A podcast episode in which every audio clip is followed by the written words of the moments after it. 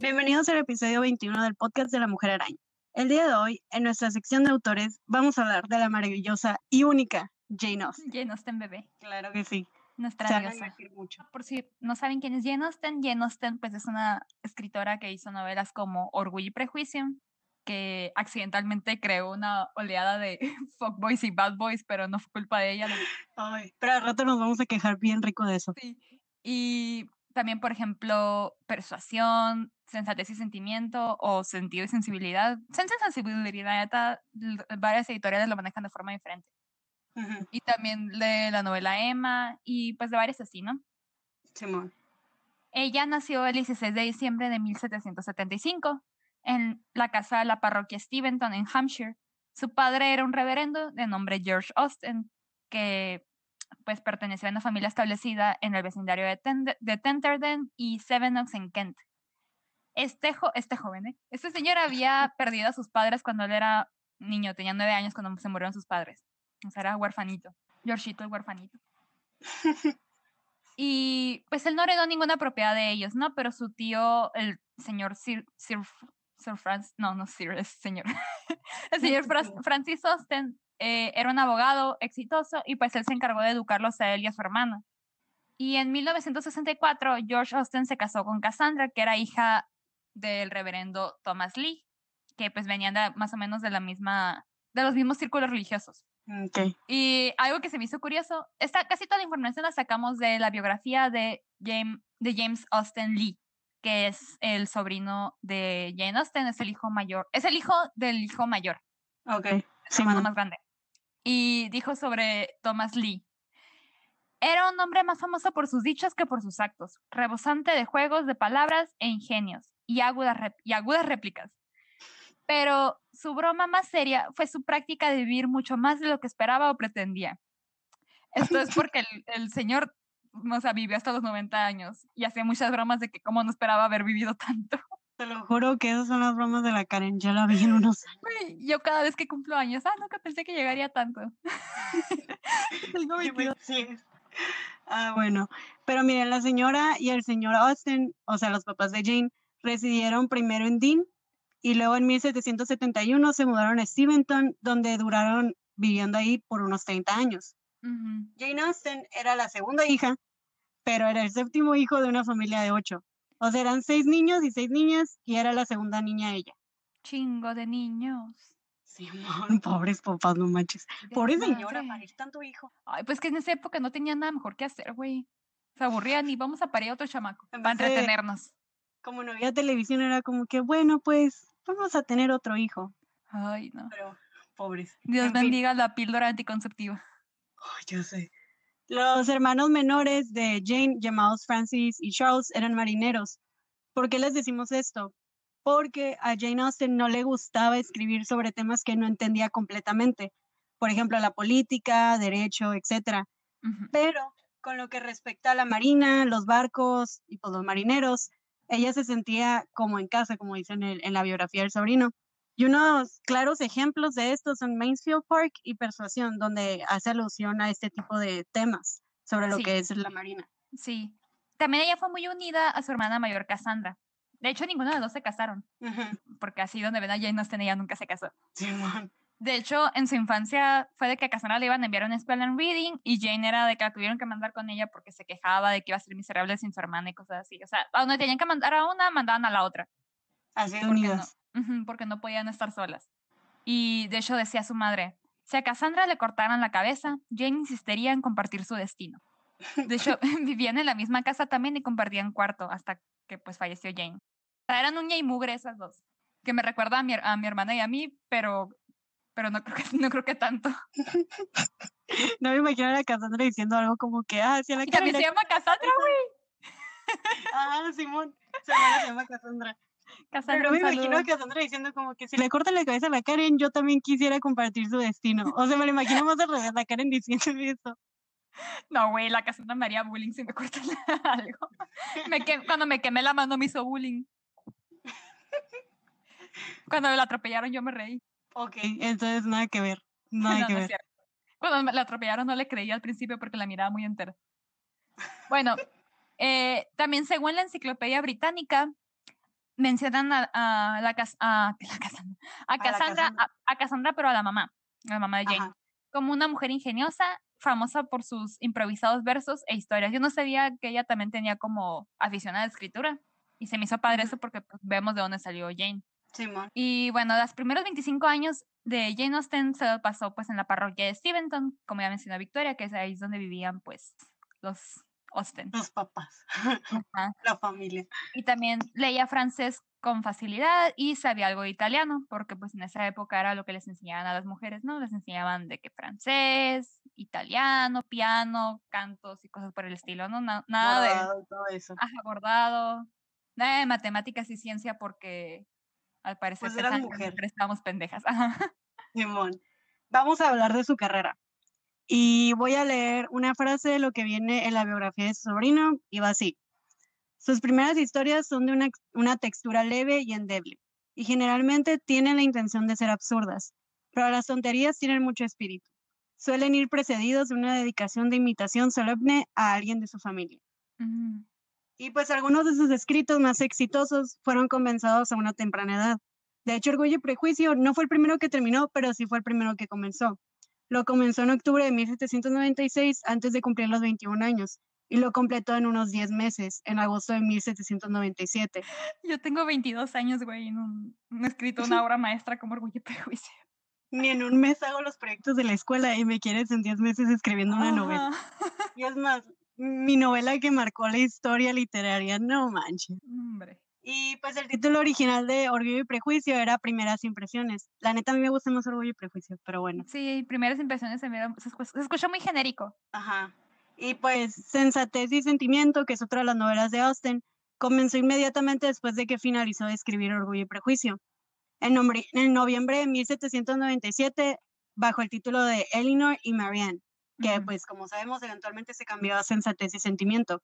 Y lo que es la novela de Abadía de Northanger se compuso por primera vez en 1798. Ujú. Que esa la publicaron hasta después que falleció. Ujú. De hecho, se la rechazaron esa. Fue de las primeras que Sí. le rechazaron.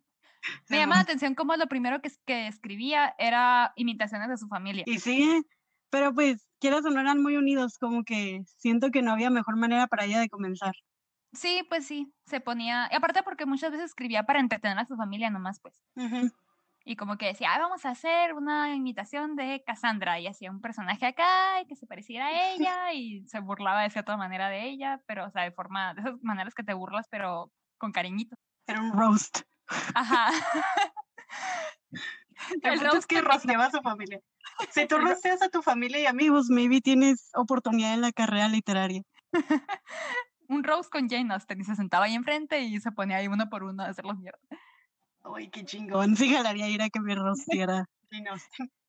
Bueno, en su primer año de residencia en Shotton, que fue su segunda casa, ahí pues se, se puso a, revisar lo que son sensate- sensatez y sentimiento y orgullo y prejuicio. O sea, ya dejarlas ahí bien afinadas. Y en noviembre, no, en febrero de, de 1811 y agosto de 1816, comencé a completar todo lo que son Mansfield Park, Emma y Persuasión. Ahí son sus seis novelas y contamos La Bahía de Northanger, que también pues fue escrita esa en Steven. La neta, mis respetos, güey, porque, o sea, se aventó todas esas novelas en tan corto tiempo.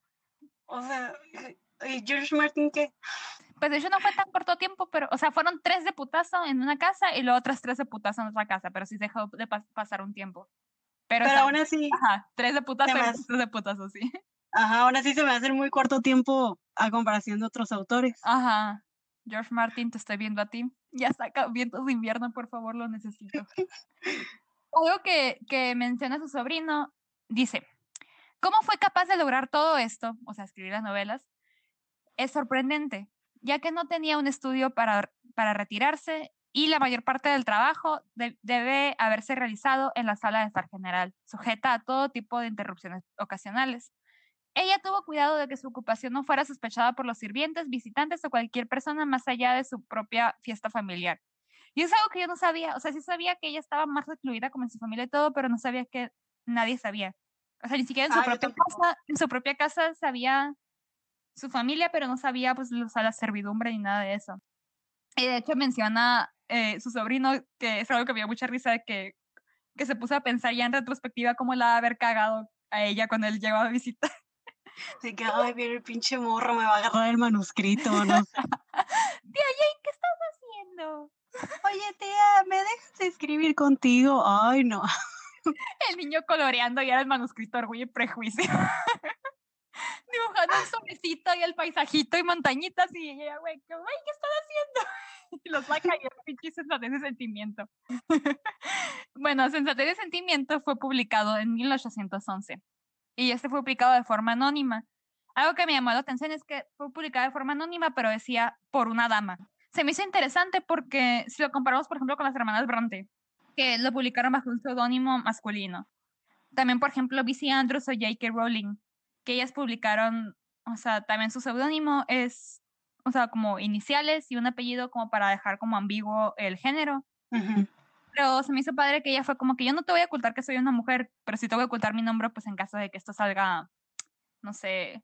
ah, Malo. O peligro en mi vida, o no sé, ¿verdad? sí, pues de que salga contraproducente. Ah, ok, iba a decir quemada. Ajá, pues de que, no sé, que a lo mejor no las, las tome bien la sociedad o algo y que diga, ay, la familia Austin, la chamaca hizo esto. Como que para proteger Pero- ahí su nombre, pero no, o sea, como que sí, soy una mujer, ahí está. Y se me hizo Como me andabas diciendo hace rato, eran pequeños actos de rebeldía. Sí, eran pequeños actos de rebeldía. Se me hizo bien chilo eso. Y pues, Orgullo y Prejuicio, el 1 de noviembre de 1797, el papá de Austin envió una carta a, a un compa llamado Thomas Cad- Cadell, que era un librero en Londres, para preguntarle si le interesaba algún día ver el manuscrito de Orgullo y Prejuicio, que en ese tiempo, como les dije, estaba llamado como Primeras Impresiones. Pero pues al vato no le gustó, dijo como que en él. Entonces Austin, en vez de, no sé, quemar el manuscrito y decir, no, nunca seré autora, dijo, ¿sabes qué? Lo voy a volver a revisar. Vamos a ver qué pedo. Y entre 1811 y 1812 lo revisó y el libro fue publicado en 1813 como Orgullo y Prejuicio.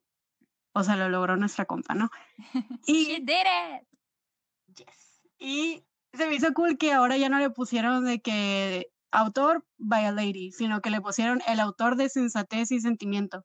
O sea, que ya la gente podía empezar a hilar como que, ah, ok, si me gustó sensatez y sentimiento, voy a leer Orgullo y Prejuicio. O sea, O como sea, que ya le empezaron a- su, su famita. Ajá, empezó a armar a, a su club de fans.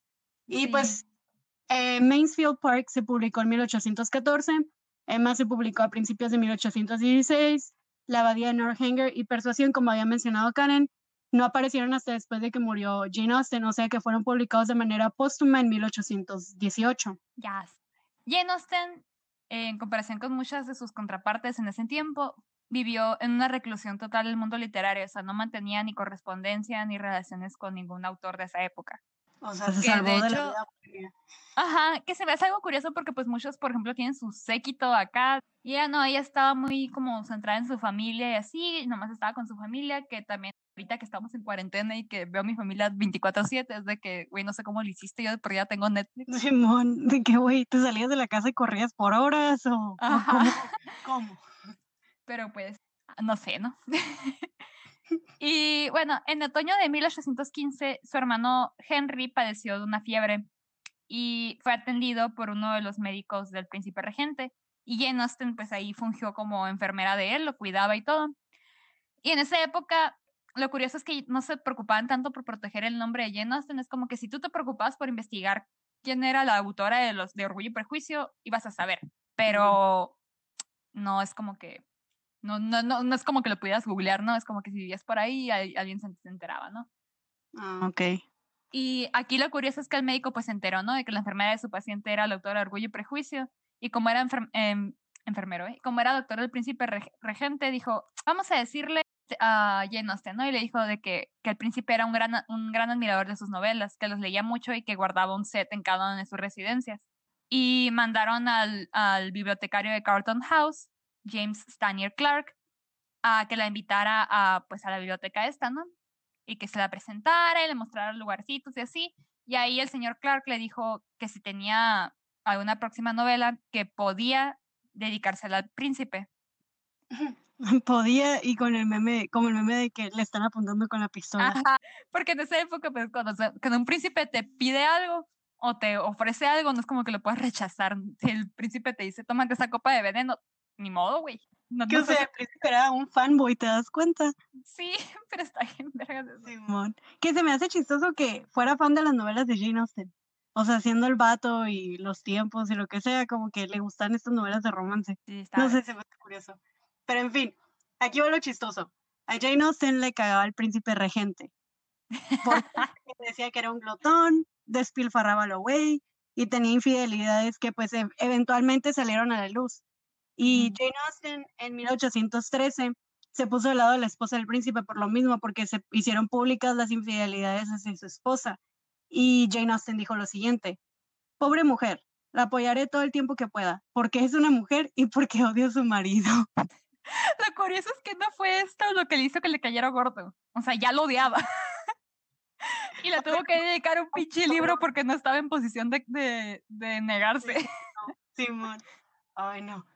Pero, o sea, ¿qué, qué, qué, pues, entonces ni valiente o qué por andar diciendo eso? Porque era un príncipe regente, o sea, y los tiempos en los que ella estaba, le podía haber ido de la chingada. Ajá, pero no, dijo, no, me caga este güey. Me vale verga, lo voy a mandar a la verga.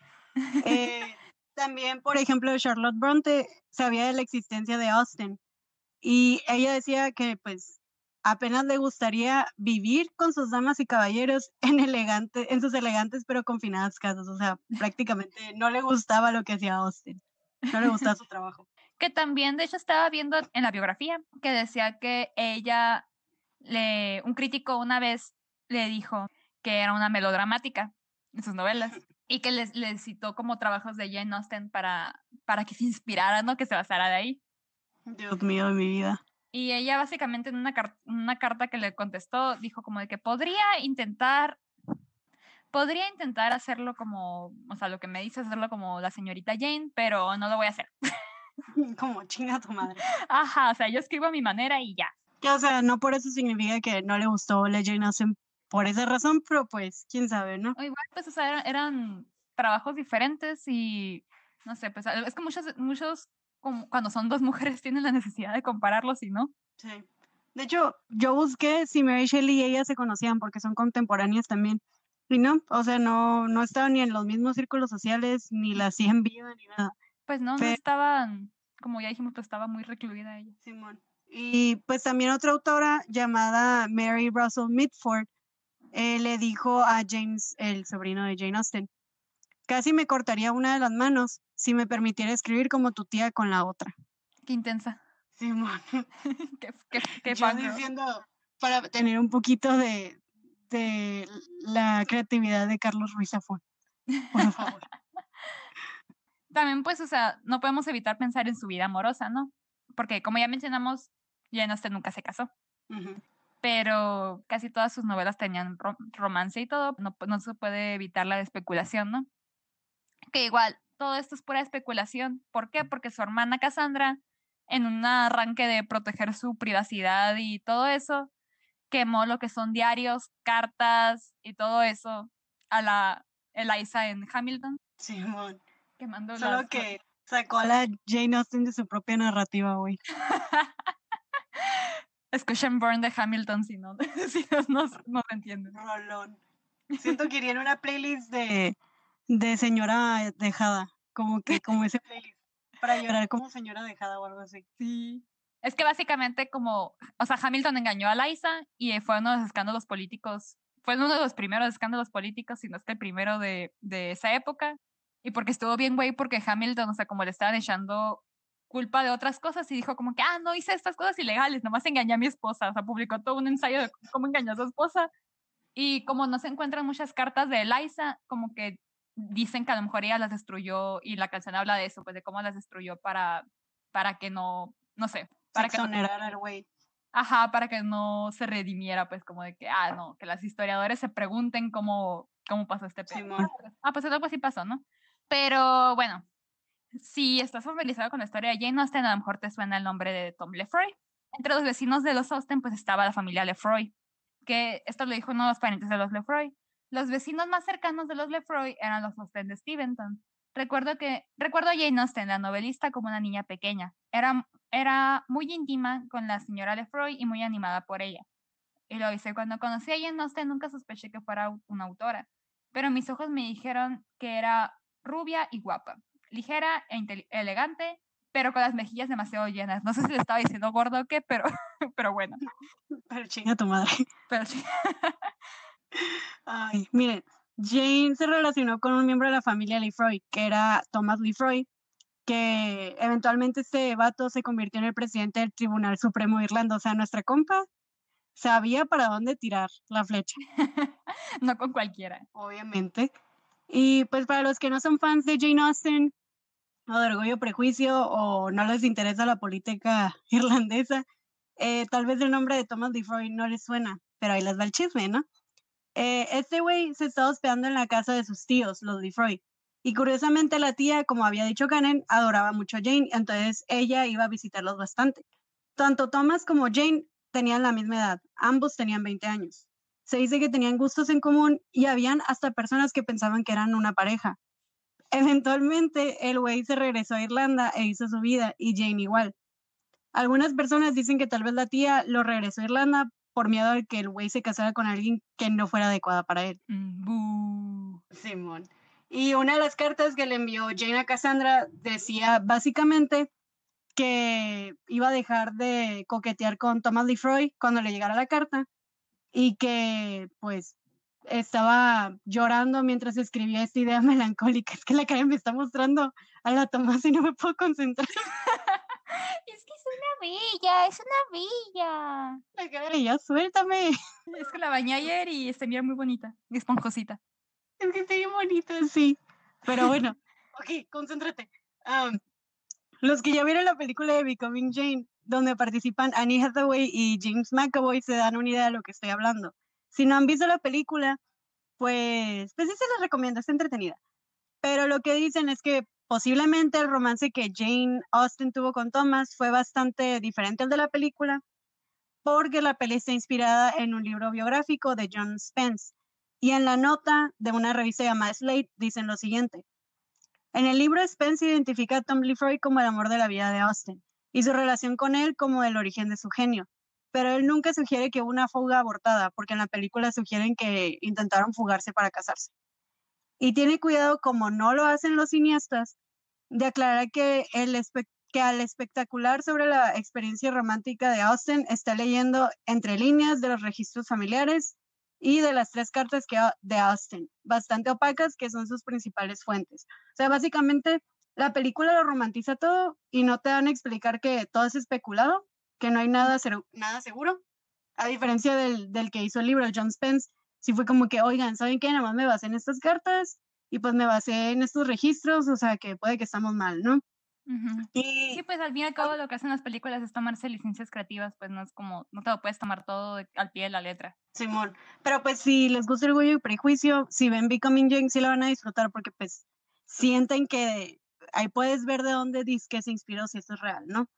Y de hecho yo grité al final, no es spoiler porque pues esto pasó en la vida real, pero pues el güey se casó, ¿no? Y tuvo hijos. Y una de sus hijas se llama Jane, ¿ok? O sea, cuando dice, ella es mi hija Jane, yo empecé a gritar, yo dije, no, qué pedo. Porque algunos especulan que el nombre fue en honor a, a la suegra del vato, porque también se llama Jane. Pero en la película te dan a entender que fue por Jane Austen porque fue su gran amor. Y o sea, si esto en realidad llega a ser la verdadera razón por la que llamó a su hija Jane, qué pinche ojete, güey, porque está casado con otra mujer, güey. O sea, que fuera el nombre de la suegra, güey, ¿cómo le pones el nombre de la ex? Sí, o sea, no, no, no, qué pendejo. Pobre mujer. bueno, aparte de esto está su segundo romance, que de esto no se sabe mucho. Eh, nomás se dice que pues ocurrió mientras la familia estaba de vacaciones en Sidmount, Devon, en el verano de 1801. Según dicen que Jane conoció a un joven clérigo y se enamoró. Que según hicieron planes de que él se iba a reunir con la familia de ella más tarde en su viaje, que en esa época pues era de que ¡ah! se va a reunir con la familia, a lo mejor le pide matrimonio y cosas por el estilo. Pero pues la machaca no se hizo porque luego le llegó una carta del hermano del vato y le dijo que se había muerto repentinamente. Repentinamente, chan, chan, chan. Cayó muerto. No, pues no sé, no dicen de qué, pues es que no se sabe mucho, no se sabe ni su nombre, pues. O sea, puede que no haya pasado. Pues sí, o a lo mejor fue como más leve que como lo pintan. Ujú. I don't know.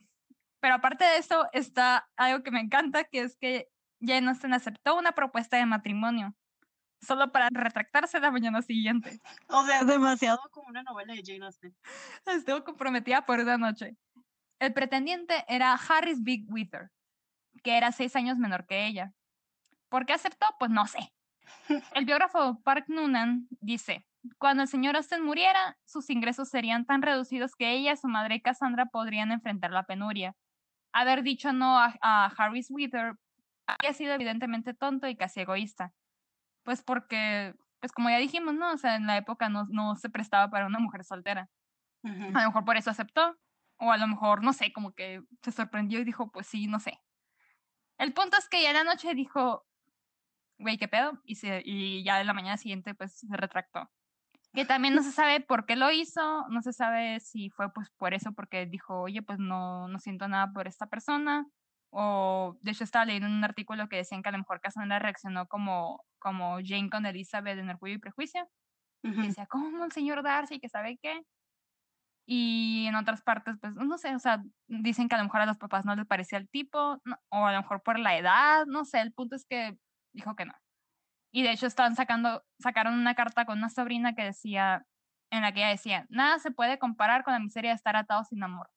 O sea, como que a lo mejor por ahí iba el asunto. Pues que también en esta época, si nos podemos saber, ella tenía 20 algo Ya era una dejada. ya era una dejada para esos estándares, pues, y, o sea, ella no tenía la, la, ¿cómo se dice? La posición de estarse Diciendo como... que no. ¿Cómo, Ajá, eres dejada? Es un milagro que te pidieran. o sea, Ajá, y es de que, no sé, se me hizo bien padre eso, pues, porque quieras o no, es como, como ya dijimos, un pequeño acto de rebeldía que está chido. Simón. Que te digo algo que se me hace chistoso. O sea, la Cassandra, su hermana, neta, a mí se me hace cagada a Jane de Orgullo y Prejuicio. Pero me da risa que se llama Jane el personaje.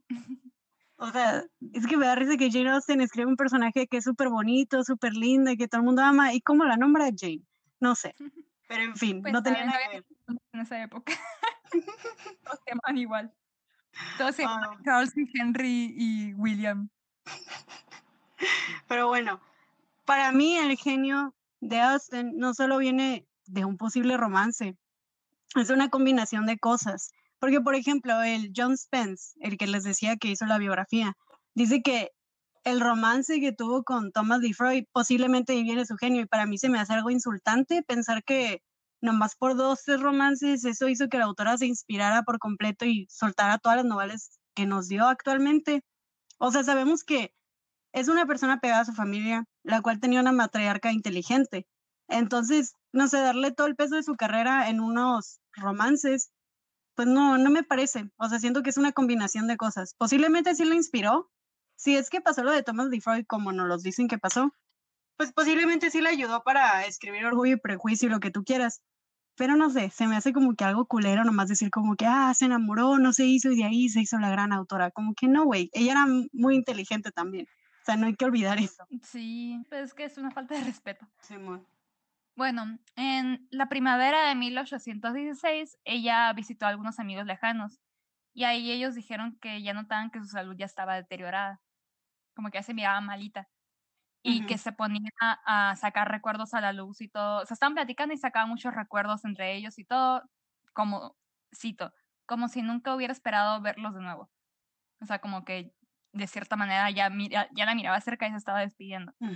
Y de hecho dicen que sus cartas ya tenían un tono más grave y todo. De hecho hay unas cartas que, o sea, como que sí menciona que se está sintiendo mal, pero lo dice como, ah, no te preocupes.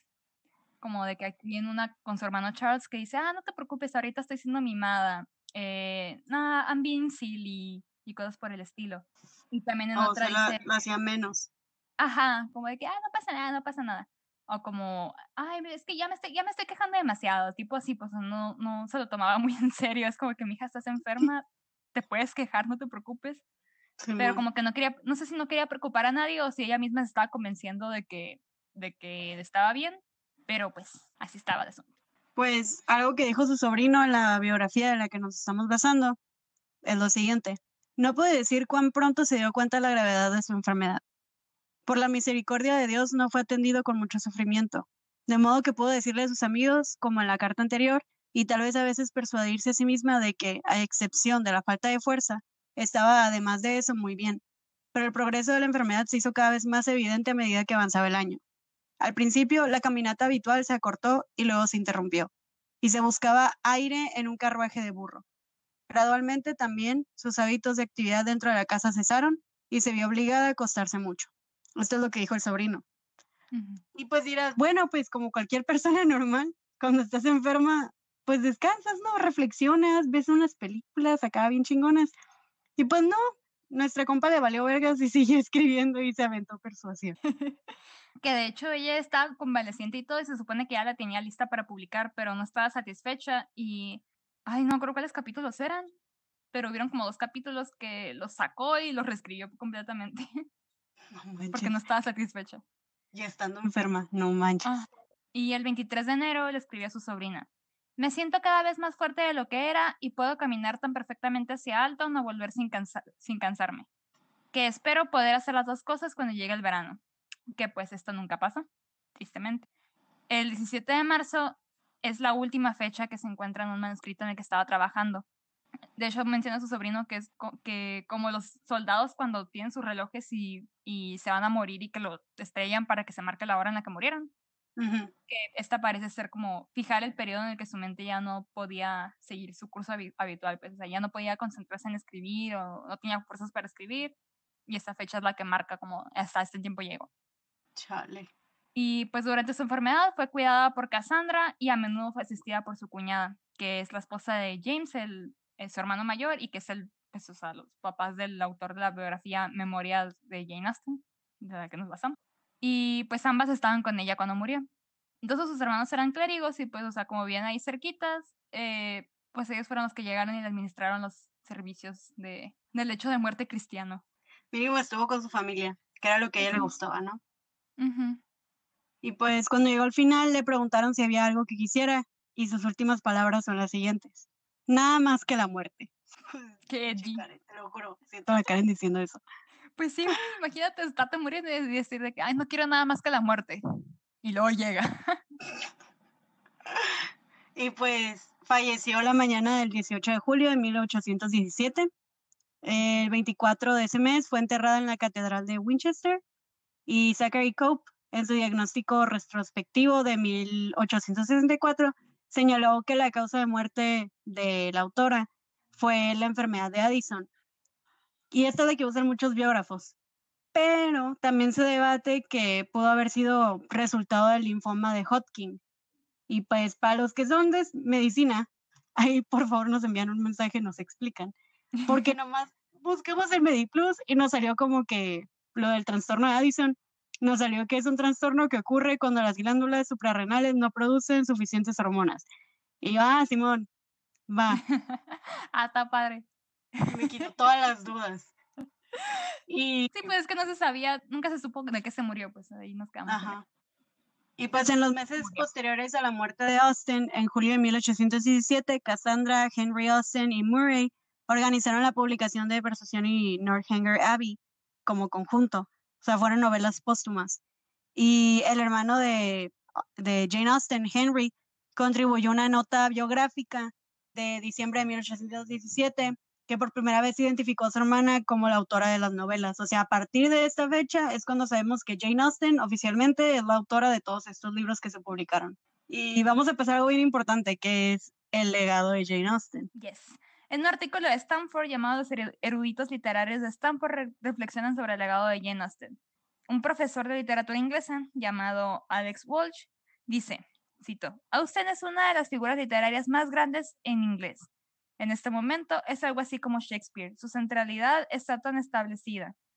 Y también dicen, hay un nivel de inteligencia en su trabajo que el lector siente y tiene que ver con la, con, tiene que ver con su percepción psicológica y la gran habilidad de su escritura. Cuando lees a Jane Austen sientes que estás en manos de alguien autorizado y confiable, pero siempre existe la sensación de que ella está un paso por delante de usted. Se me hizo bien vergas eso. Sí, me encantó. Que por cierto, el título de, de, la nota siento que sería como el título de una de las canciones de Fall Out Boy. O sea, es demasiado largo. Pero Simón, no sé, se me hizo bien padre eso, que, que, o sea, no andan cuestionando qué tan importante es esta autora, que si debe ser considerada clásico no, o sea, de que a huevo ella es importante y ella ha logrado cosas, ¿no? Algo que también se me hizo muy chingón es que en el artículo menciona lo siguiente, y voy a citar. Señalan el uso sutil e innovador de Austin del discurso indirecto libre como un estilo de narrativa en tercera persona. Este estilo en el que la perspectiva y los pensamientos de un personaje se entrelazan con el narrador de la historia, ahora está muy extendido en la ficción moderna, pero, pero recién estaba tomado, tomando forma a fines del siglo XVIII y a principios del siglo XIX. O sea, básicamente Jane Austen junto con otros autores de la época estaban moldeando este estilo de narración y que ella formara parte de eso se me hace bien chingón porque fue una de las precursoras entonces. Y también dicen lo siguiente, dicen, tal vez ningún autor canónico parece más accesible que Austen, dijo un estudiante del doctorado del mismo artículo de Stanford llamado Matthew Redman.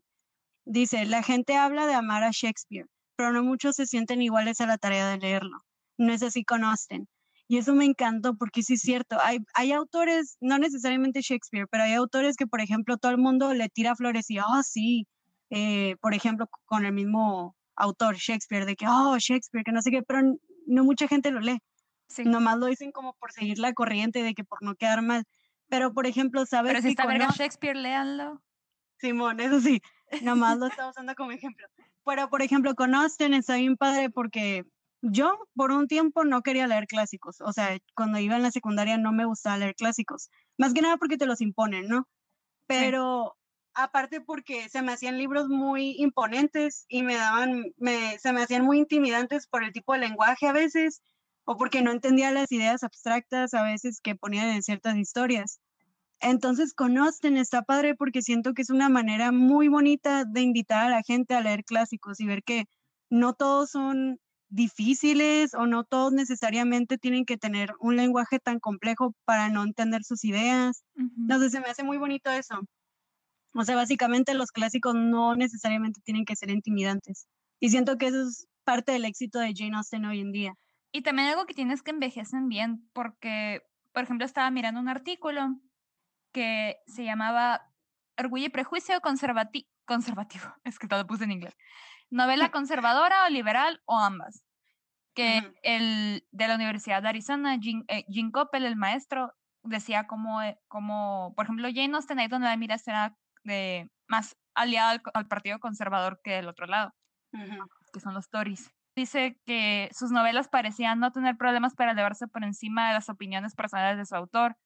Y dice que como, o sea, por ejemplo, sus alumnos más liberales y todo, cuando decías que ella era conservadora, se sacaban de onda y dice que es lo padre, pues que cada uno de los lectores ahí no, como que no interfiere unas vistas con la otra, porque quieras o no, Orgullo y Prejuicio es una novela más progresista en comparación con, con algunas otras novelas de romance de esa época. Porque pues, o sea, Elizabeth tuvo los huevos, güey, de rechazar a esos vatos. y luego aparte se está burlando del clérigo, porque el clérigo es, es de burla, o sea, el primo, no lo usan como símbolo de respeto, sino te estás riendo toda la novela de ese güey y lo odias. Ajá, o sea, toma la ironía, pues como de que, ah, o sea, si la lees muy por encima y dices, ay, ni al caso, pues es una historia de amor de esa época, pero no, güey, o sea, ella está tomando, se está burlando de algunas cosas, tiene, pues eso, pues cuando rechazó al vato aquel, que, o sea, ella no estaba en posición de rechazar a nadie y tuvo los huevos, güey, dijo, yo no voy a, yo no voy a casarme con alguien que no quiero. Y también, sí, güey, a Darcy le costó, y también Darcy estaba muy por encima de ella económicamente. o sea, tenía conseguido cualquier otra, pero ajá. De hecho, pues la familia de Darcy no le hacía mucha gracia que Darcy la quisiera a ella, pues y es y de todos modos ella dijo así como mm, eh, vamos a ver. No. que también Darcy estaba medio pendejillo, güey, me da mucha risa. Me, me da risa me da risa que en, las en la película lo ponen como que serio y todo. Y o sea, sí era serio, ¿no? Pero era tímido. Y en el libro, lo que yo no me esperaba es que le dijo a todos sus amigos que le gustaba Elizabeth. O sea, todos sus compas eran de que, ah, le gusta Elizabeth, qué pendejo, jajaja. Y en la película no se ve así, se ve todo dramático acá. Y el güey era de que, ay, me gustas. Sí, es que me da mucha risa que, de hecho, pues lo que mencionamos al inicio, pues, por ejemplo, me acuerdo de Cazadores de Sombras, que es el personaje de Jace, que ese güey es un arrogante y acá y es bien grosero con la morra, y la autora dijo que ella se basó en Darcy. Pero es que Darcy no era, o sea, Darcy sí era, sí actuaba así, pues de repente estaba muy grosero y todo, pero no era porque fuera alguien arrogante, era porque estaba bien pendejo. o sea, no pendejo de que era mal pedo, sino, sino era muy tímido, pues, y la cagaba hablando. Sí, no sabía socializar. Ajá, de que le quería decir algo y terminaba insultándola por accidente y el pendejo, güey, este ¿para qué le dije esto? O sea, de ese tipo de persona es Darcy, pues no es alguien que es de que, ay, o sea, no, o sea, es un pendejo que no sabe hablar bien y que literalmente las veces, los momentos más románticos fueron por carta porque apenas en carta no la cagaba. Sí, de hecho hay una escena en el libro que me da mucha risa donde la Elizabeth eh, le dice al Darcy en una de las veces que se vieron de que, ah, bailar está en chilo y que no sé qué, y el Darcy insultó al baile y ella de que no, es que tú estás pendejo, no sabes lo que es bailar, ¿no? Y total, se la vuelve a encontrar después de bastante tiempo y le dice, ¿quieres bailar conmigo? O sea, el Darcy a la Elizabeth como tratando de arreglar las cosas. Y la Elizabeth de que, ¿qué? ¿Me estás insultando? Chinga tu madre. Y el Darcy, no. es que mira, ella es prejuiciosa y él es orgulloso. bueno, también hay una nota llamada Jane Austen is having a moment, but is she a feminist icon de Tess Songen, escrita en 1900, no, en 2017 que dice, pues, o sea, Jonathan está teniendo su momento, pero es un icono feminista.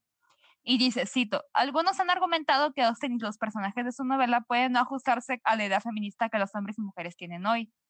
Que pues es cierto, porque, o sea, no es como que la gran cosa radical, pero para su época, como ya mencionamos, pues, o sea, para su época, de hecho, de hecho en el mismo artículo dice, en la época de Austen, escribir y publicar representaba un acto radical, porque era una mujer, y no sé, está padre porque pues es cierto que ella estaba consciente de sus expectativas y normas y te digo, eran más rebeliones como sutiles, que si a lo mejor lo miras ahorita tú dices, ah, al caso, pero son rebeliones al fin y al cabo, pues de hecho estaba viendo también que hay gente que, que toma, por ejemplo, sensatez y sentimiento y dicen que es un relear feminista. Oh, wow, ok.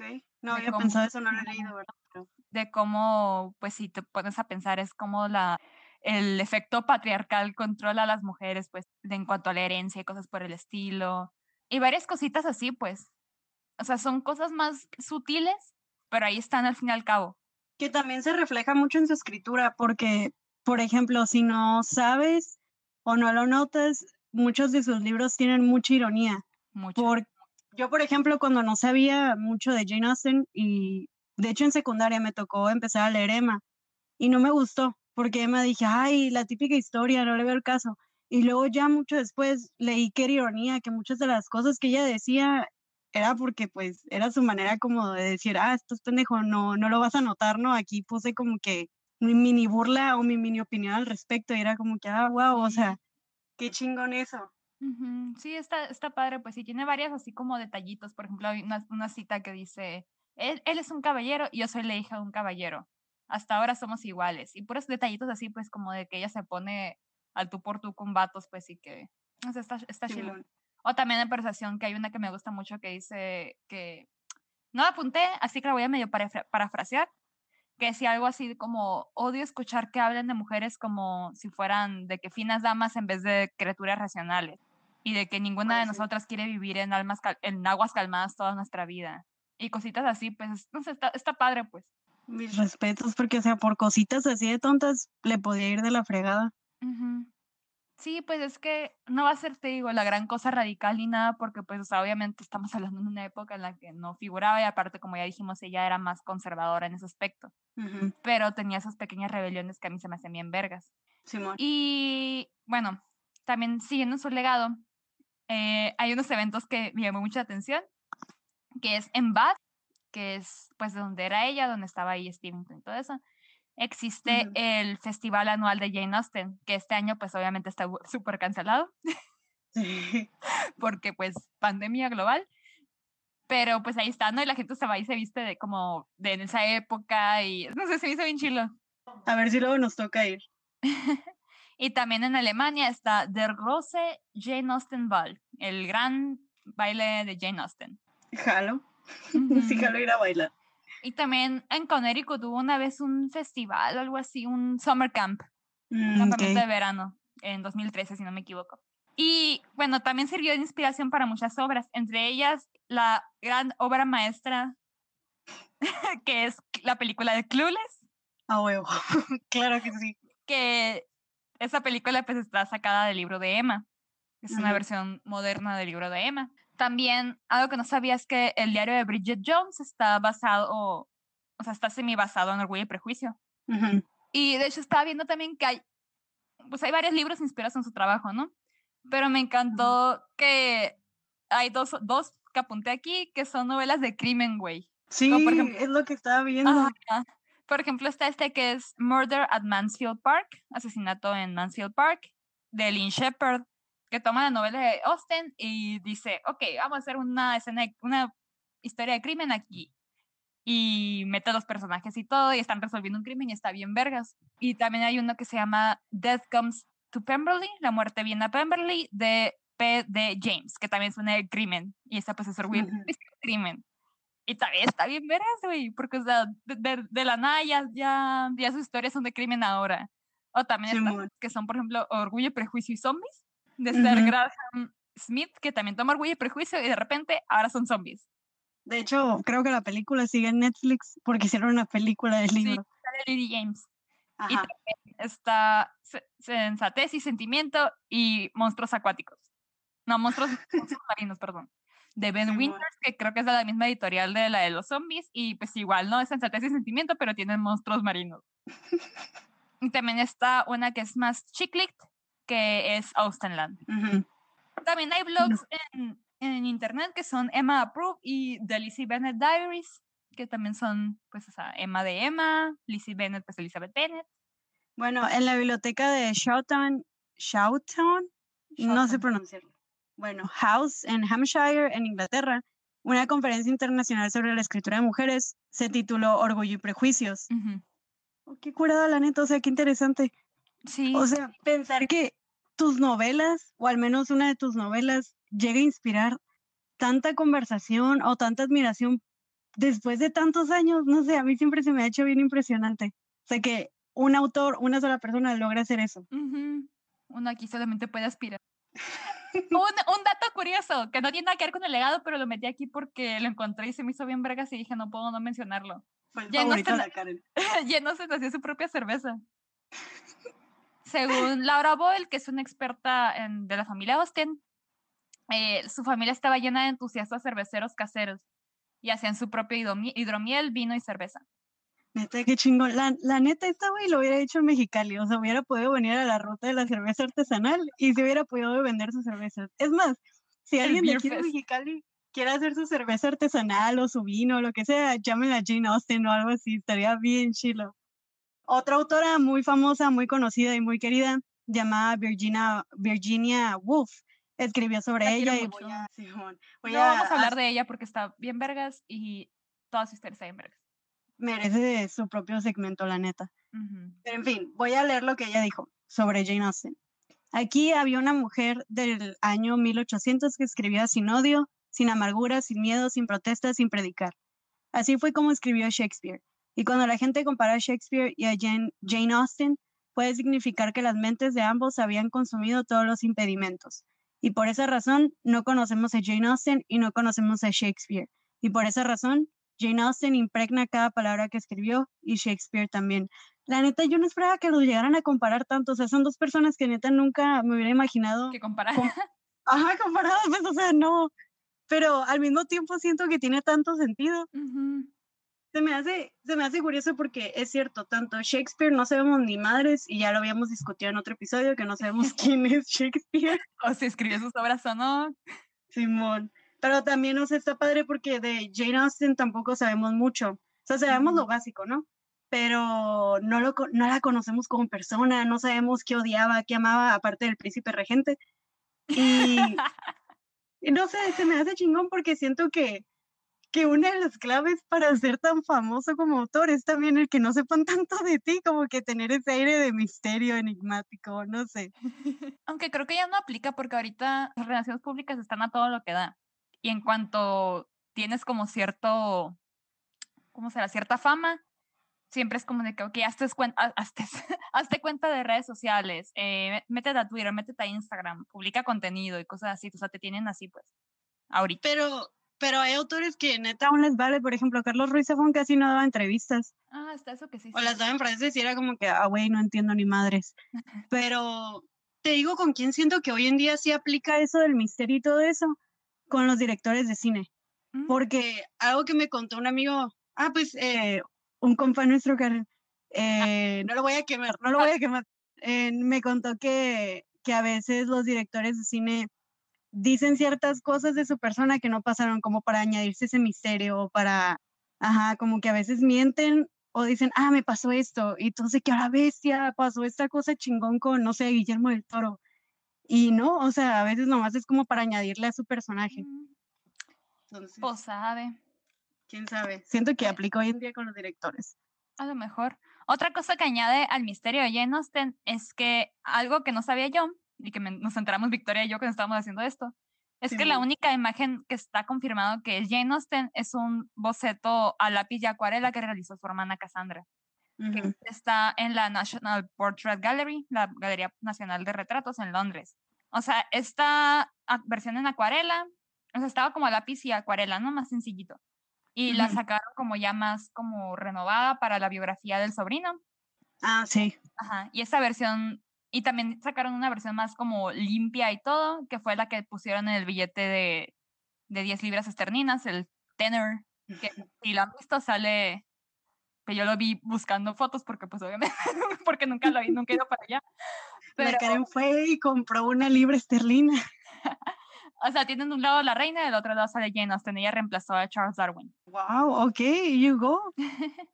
Y esta es la única imagen, o sea, confirmada de que se sabe que es Jane Austen. Esta y también otro, otro retrato que realizó Cassandra, pero esa es de la parte trasera, o sea, de como de la espalda y la cabeza, que es. Jane Austen en un vestido azul.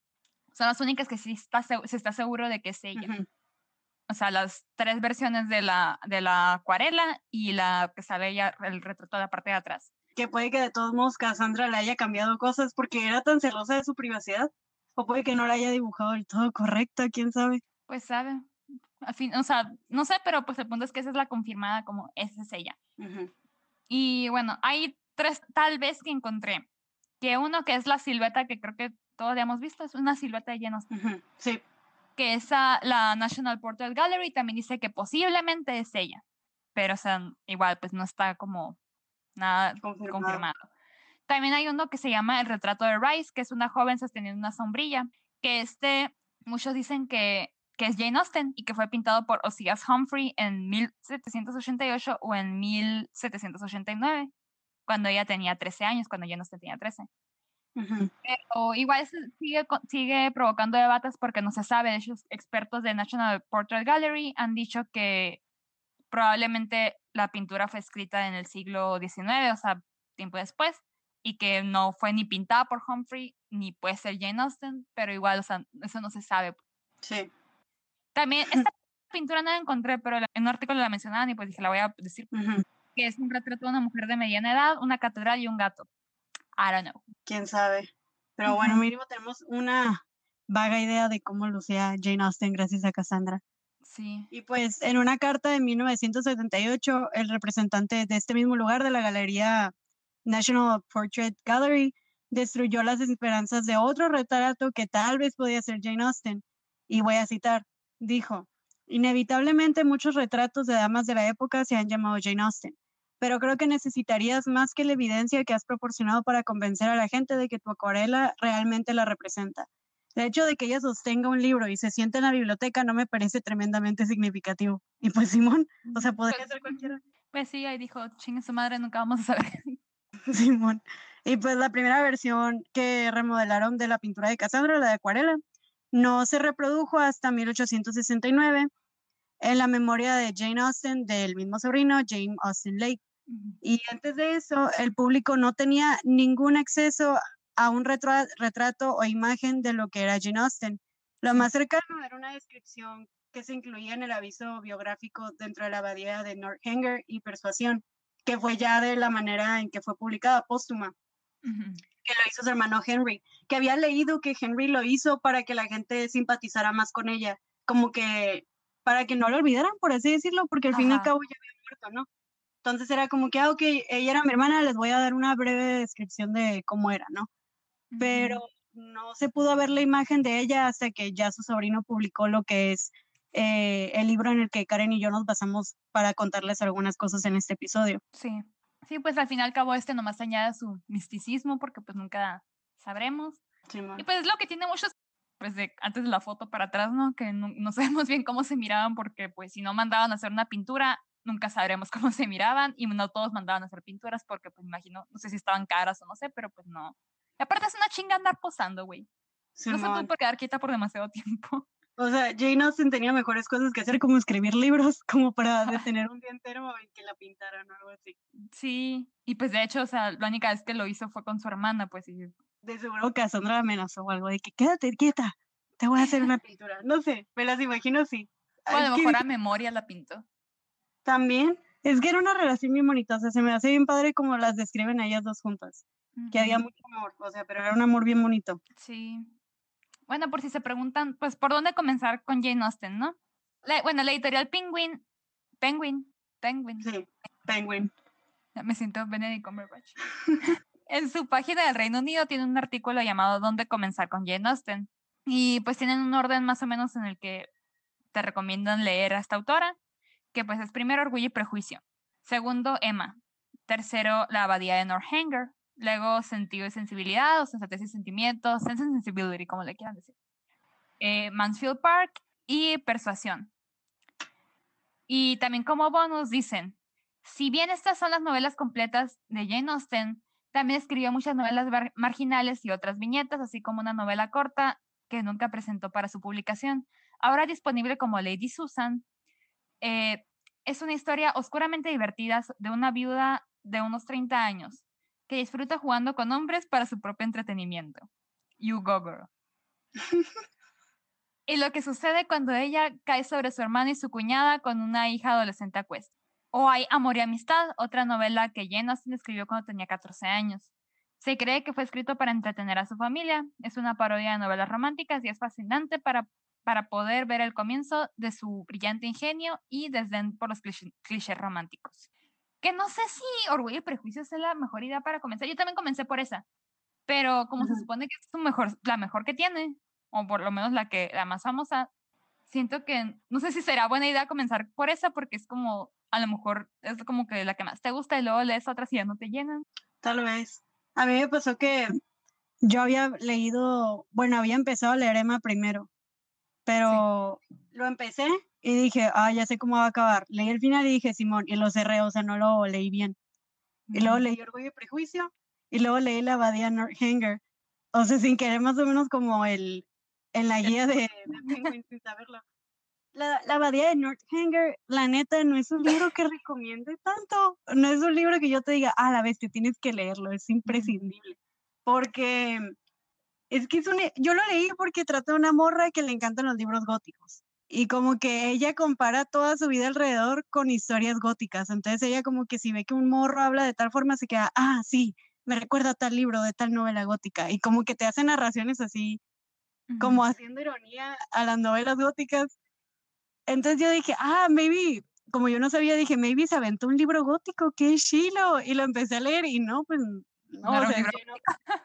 no era un libro gótico. Entonces como que es de esos libros que pasan cosas y al mismo tiempo no pasa nada.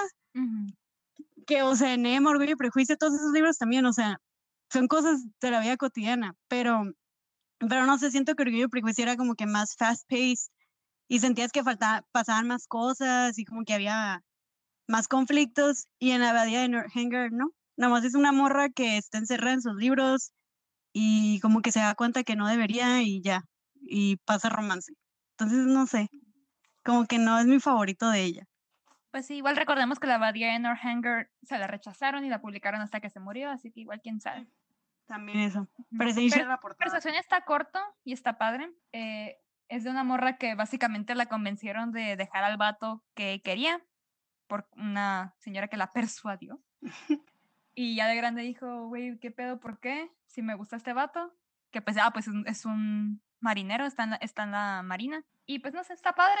El parque Mansfield siento que también está muy infravalorado. Es el de la Fanny, ¿no? Fanny Price sí, se llama la principal. De hecho, a mí me han dicho que ese está bien chilo. Está muy infravalorado, la verdad. Y pues la María Norhanger no la he leído. Emma también llevo mucho queriendo leer, pero como no la he comprado. Que, que por cierto, la película de la nueva está en. Con Anya Taylor-Joy. Sí, la neta, mis respetos, me encantaron los colores, las tomas. Oh, está bien bonita. O sea, visualmente es una delicia. Y pues no sé, o sea, la historia, una amiga leyó el libro y ella vio la película y me dijo que la historia está bien adaptada. Entonces, también ese es un plus. Y no sé, me, me gustó mucho, o sea, hicieron un muy buen trabajo, yo la disfruté. No es de mis películas favoritas, pero sí la disfruté al verla. O también pueden ver Clueless. O pueden ver Clueless, Simón. Este Netflix pueden aprovechar. Bueno, en, en México, ¿verdad? Netflix México está Clueless. Está muy buena. También hay una hay una, perdón, hay una adaptación con Gwyneth Paltrow que no la he visto ah, porque no me cae Gwyneth Paltrow, pero existe. Yo tampoco la he visto. También tiene un chingo de adaptaciones. Está en la que se Kira Knightley, hay una con, la, con Lawrence Oliver, hay una de BBC que también es como famosilla, que es una miniserie. Colin Firth. Sí. Colin Firth es Mr. Darcy. De hecho, yo vi esa y vi la de, la de Kira Knightley. Me gusta más la de Kira Knightley, pero o sea, las dos están padres. La de Kira Knightley, la neta, los que me conocen, la he visto un montón de veces. La vengo poniendo en loop desde que estoy en primaria. Entonces, para que se den una idea de mi obsesión con esa película, me la sé de memoria, así que viene enfermamente. Es que se me hace que Kira Knightley es exactamente como me imagino a Elizabeth, Elizabeth Bennett. Sí, yo también. Así, perfectamente. Y también el que pusieron como Darcy, siento que lo captura bien.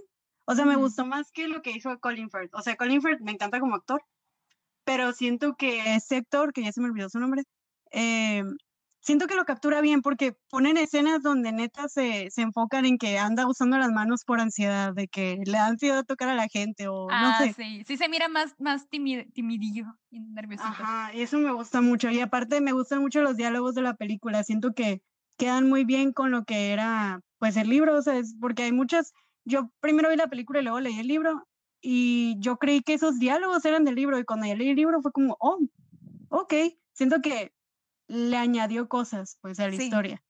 Y eso me gustó mucho. O sea, no, si ves uno y luego lees el otro no pasa nada, ambos son muy buenas. Pero pues a mí me llama la película, ¿no? Entonces también yo.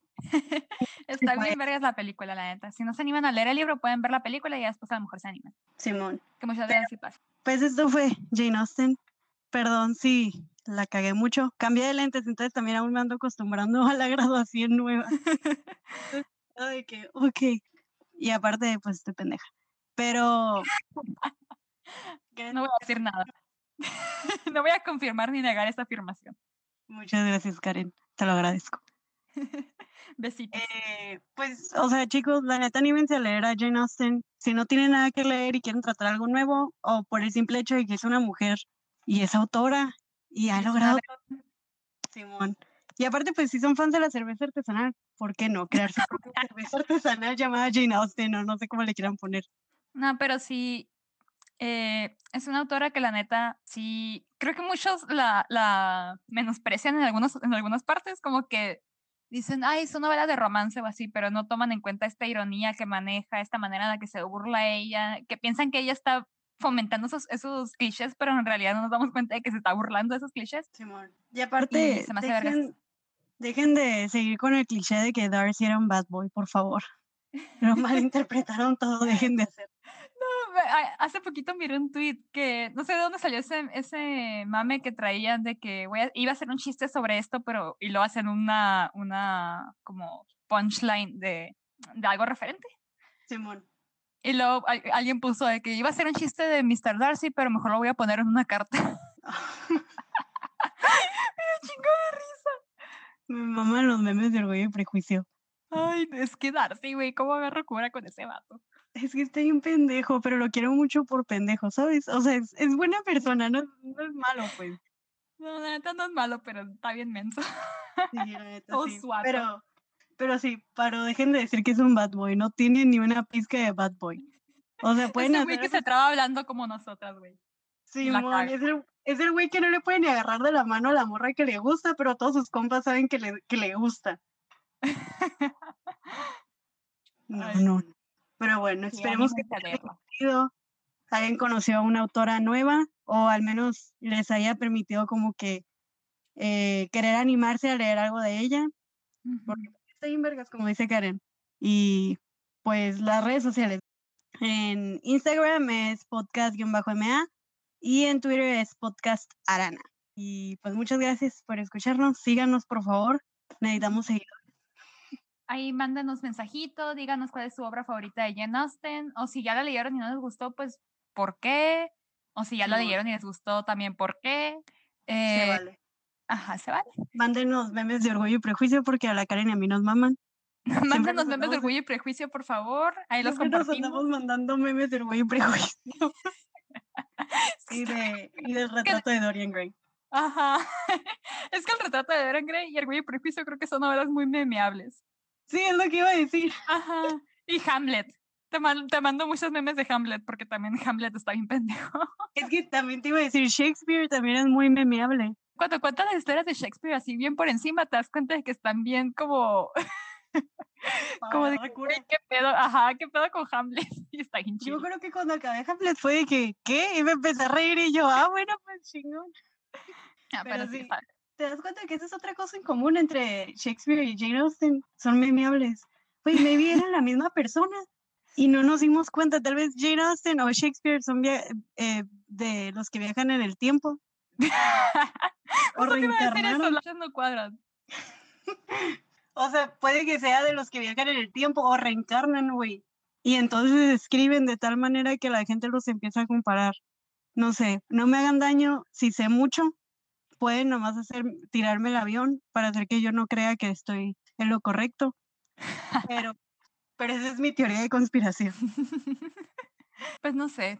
Ya ves que andábamos poniendo que Shakespeare a lo mejor era un, un alien, a lo mejor ahí. Maybe solo, no tan bien. solo estaba reencarnando, no sé.